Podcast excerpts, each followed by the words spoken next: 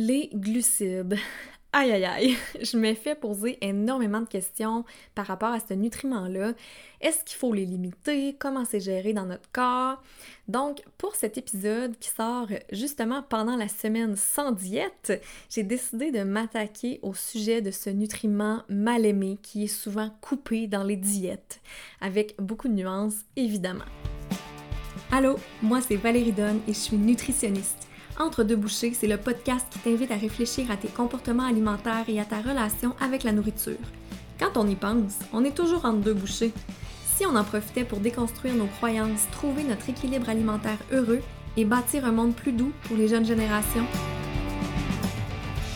Allô! On se retrouve aujourd'hui pour un épisode en solo. C'est ma deuxième prise parce que mon micro ne fonctionnait pas à la première. Fait que là, ça devrait être correct. Euh, fait que avant ça, avant de commencer, en fait, là, je te fais un petit update de ma vie professionnelle. Je sais pas si tu l'as lu sur les réseaux sociaux, j'en ai parlé un petit peu, mais j'ai recommencé à travailler à temps partiel dans le système de santé publique en maladie chronique très récemment. Je te rassure, j'ai aucunement l'intention d'arrêter ma pratique privée ou mon podcast. J'aime trop ça, mais pour être bien honnête, j'arrive juste pas à vivre de ma pratique privée monétairement. Donc, pour pouvoir continuer à faire ce que j'aime, ben, ça me prenait autre chose en parallèle. Puis en même temps, mais j'ai toujours aimé ça quand même, travailler avec des types de clientèle différents. Puis je trouve ça important pour notre société, le système de santé publique. Fait que j'ai décidé de retourner y contribuer. Fait que voilà. Euh, ça fait en sorte que la fréquence de sortie de mes épisodes de podcast, ça risque d'être plus aux deux semaines au lieu d'être à chaque semaine. Je vais réévaluer ça au fur et à mesure, mais euh, ça demande beaucoup de temps, le podcast, puis c'est bénévole, fait qu'on va voir euh, qu'est-ce qu'on peut faire avec ça. Le prochain épisode devrait sortir le 15 mai, qui est un lundi. D'habitude, je sors mes épisodes le mercredi midi, mais là, c'est une occasion spéciale. Tu vas comprendre pourquoi quand tu vas l'écouter. C'est comme une petite collaboration. Mais bref, si on revient au sujet qui nous intéresse aujourd'hui, les glucides. Peut-être que en entendant ce mot-là, t'as la chair de poule ou des frissons dans le dos, puis honnêtement, ça serait normal parce que ça date pas d'hier qu'on diabolise les glucides. Ça fait littéralement des décennies que le conseil de couper les glucides, entre guillemets, circule. C'est juste que il prend différents noms euh, ou différentes formes à travers les années. On peut penser à la diète Atkins qui existe depuis les années 70, euh, l'alimentation low carb, la diète cétogène ou keto. C'est toutes des diètes qui restreignent les glucides à différents degrés. Il y a aussi eu l'époque où on disait que, ben je dis l'époque, mais ça se dit encore, là, malheureusement. Il y a même des jeunes qui entendent ça euh, encore aujourd'hui. Euh, fait que donc, le conseil de, de, couper les P. Les P pour pain, pâtes, patates, puis des fois on rajoute les pâtisseries à ça aussi. Euh, puis la plupart des diètes populaires qui comptent des points ou des portions, ça a toujours laissé peu de place aux aliments riches en glucides. Puis c'est pas mal toujours dans un but de perdre du poids. Mais là, je te donne un scoop. Il n'y a pas de science qui appuie ça encore à ce jour. C'est pas vraiment un scoop, là. Je pense que tu devais déjà savoir. La thématique de la semaine sans diète, qui est en ce moment du 1er au 6 mai, c'est la culture des diètes, c'est lourd. Puis justement, moi je trouve ça lourd de couper les glucides. Les glucides, là, c'est mes BFF, je les adore. Mange des glucides. à que ma position est claire, on va commencer par le commencement. C'est quoi des glucides? En fait, c'est un des trois principaux macronutriments de notre alimentation. Donc, on a les protéines, les lipides et les glucides. Puis, il y a vraiment beaucoup d'aliments qui contiennent des glucides. Les fruits, les produits céréaliers, le lait, yogourt, tout ce qui est sucre blanc, sucre de canne, cassonade, miel, sirop d'érable, etc. Euh, les légumes, les pâtisseries, les légumineuses, puis, les glucides, en fait, c'est la principale source d'énergie du cerveau et des muscles. On peut les diviser en trois grandes catégories. Il y a différentes façons de les diviser, mais on va y aller avec la façon comme la plus simple, qu'est-ce qu'on trouve sur les étiquettes nutritionnelles de valeur nutritive. Il y a les sucres, il y a l'amidon et les fibres alimentaires. On retrouve les sucres dans plusieurs aliments naturellement, comme dans les fruits, le lait, le miel, ou bien on en ajoute aux aliments qu'on veut sucrer, ce qu'on appelle communément les sucres ajoutés. Puis en passant dans le tableau de la valeur nutritive, sur les étiquettes nutritionnelles, là, quand c'est écrit sucre, ben ça peut comprendre autant le sucre ajouté que le sucre, exemple, des fruits qu'on va retrouver dans le produit. Ensuite, l'amidon, c'est un glucide qui est plus complexe qu'on appelle. On peut voir ça comme une plus longue chaîne de molécules de sucre. on pourrait utiliser l'image d'un collier de perles. Fait que notre corps, il va prendre plus de temps à digérer le collier de perles parce que c'est long de le couper en petits morceaux pour les absorber une par une, tandis que les sucres, eux, ils vont être composés déjà de une ou deux perles, fait qu'on va les absorber plus rapidement. Puis l'amidon, ben, on le retrouve entre autres dans les produits céréaliers, dans les légumineuses, puis euh, dans certains légumes qu'on appelle féculents comme les patates euh, et le maïs. Et finalement, on a les fibres alimentaires qui sont aussi un type de glucides complexe et les fibres, elles, elles résistent à la digestion. Donc, c'est comme si on les absorbait pas, en gros. Elles vont aussi, entre autres, ralentir l'absorption des autres glucides dans notre corps. Fait qu'elles vont avoir des impacts positifs sur notre taux de glycémie, le taux de sucre dans le sang, sur le taux de cholestérol, sur le transit intestinal aussi, évidemment. Euh, puis, et plus encore, les fibres, ça a plusieurs, euh, plusieurs bienfaits, pas juste pour les intestins. Donc, si on résume, les sucres, eux, ils vont être absorbés plus vite que les fibres. Les sucres, je les appelle des feux d'artifice. Tu sais, ça va donner comme un grand coup d'énergie rapide, puis après ça, pouf, parti en fumée. Tandis que les glucides complexes, puis surtout les aliments riches en fibres, ils vont être absorbés plus lentement dans le système digestif, puis ça va donner une énergie moins haute sur le coup, puis qui va durer dans le temps. Souvent, j'appelle ça un, un, peu plus comme un feu de camp versus le feu d'artifice. Mais là, by the way, la petite parenthèse, parce que je parle de feu d'artifice, puis ça peut vraiment porter à confusion, euh, parce qu'il y a une croyance très populaire comme quoi le sucre, ça rendrait les enfants hyperactifs ou excités, puis il n'y a pas de science qui démontre ça, en fait. On penserait plus que c'est le contexte dans lequel les enfants mangent du sucre qui les rend, en guillemets, excités, puis peut-être aussi le phénomène de rareté. Fait que quand un enfant mange pas souvent des aliments sucrés, puis que l'on lui en sert, en plus dans une occasion spéciale comme une fête, ben ça serait ces autres facteurs-là qui entreraient en jeu plutôt que le sucre lui-même. Fait que raison de plus de normaliser la présence des aliments sucrés là, pour pas qu'ils soient sur un piédestal. Mais je veux juste mettre ça au clair parce qu'on on diabolise beaucoup trop les sucres euh, parfois. Maintenant, qu'est-ce qui se passe si je coupe les glucides de mon alimentation ou si j'en mange pas assez. Premièrement, il faut savoir, comme je disais tantôt, que le glucose, c'est l'énergie préférée de notre corps. C'est la forme d'énergie la plus efficace. Donc, si on n'en mange pas assez, bien, le corps il va essayer d'en trouver dans nos réserves.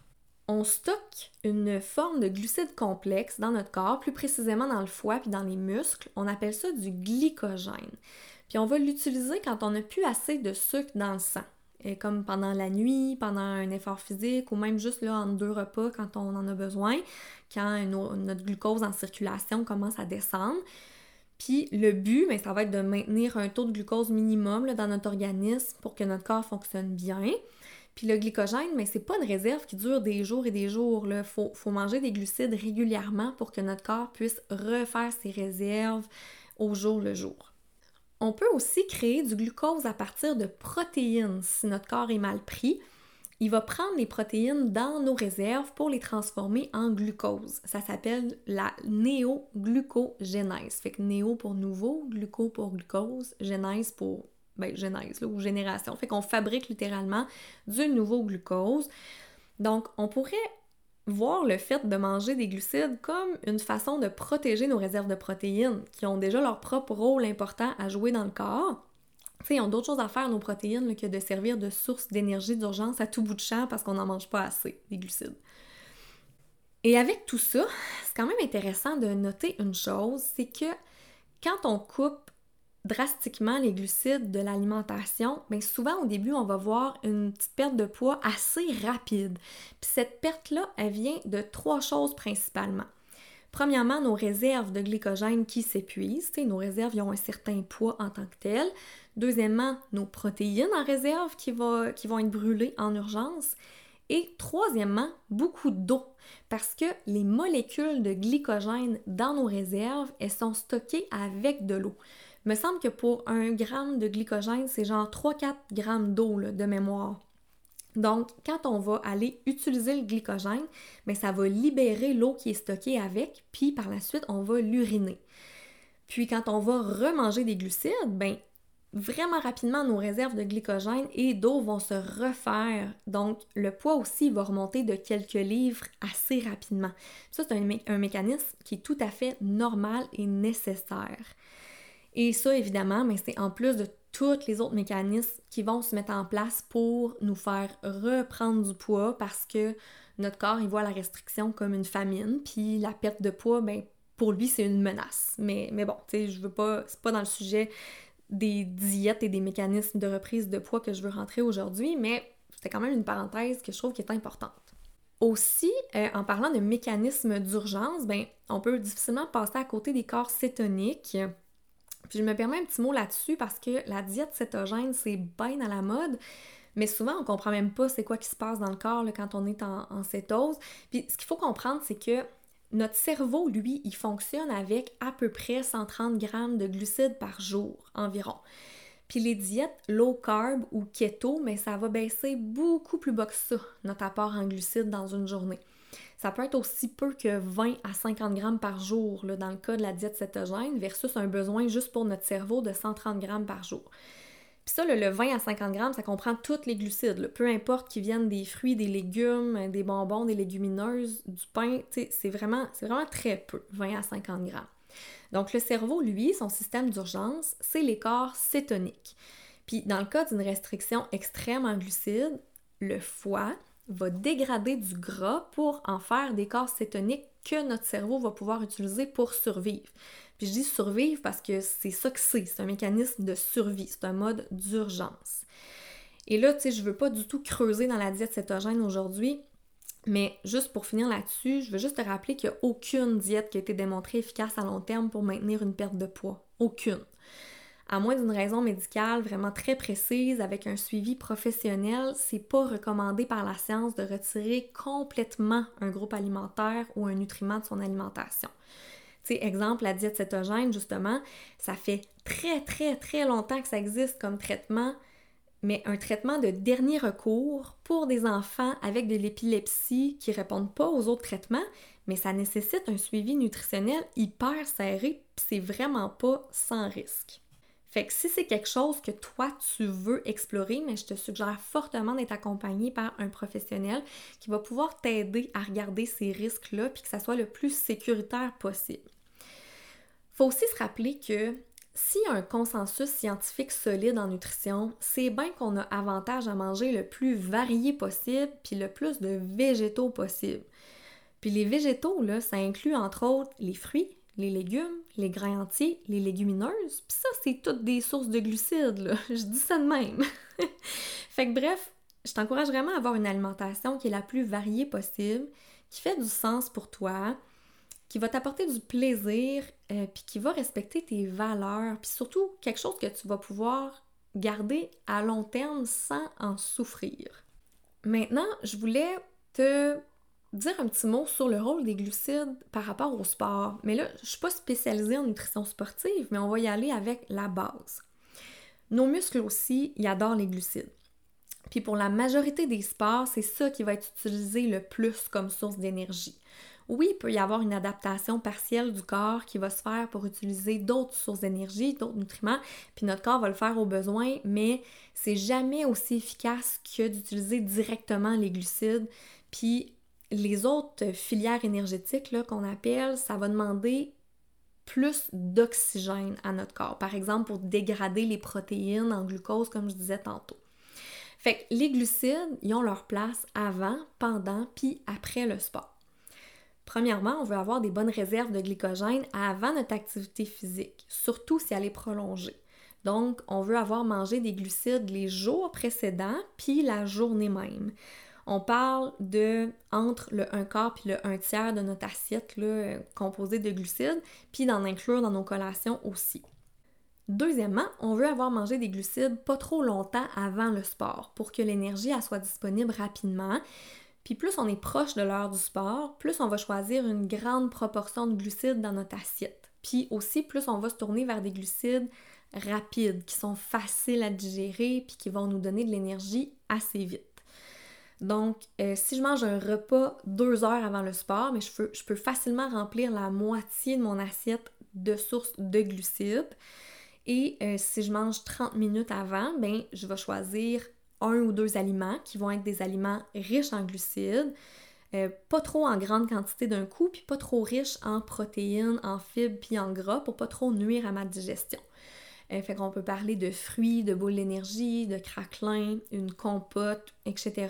Puis on adapte ça justement selon notre, notre capacité de digestion puis notre tolérance personnelle. Puis pendant le sport, on y va avec des glucides à absorption rapide surtout. Il peut y en avoir dans ta boisson pour sportif euh, ou sinon dans des jujubes, dans du jus.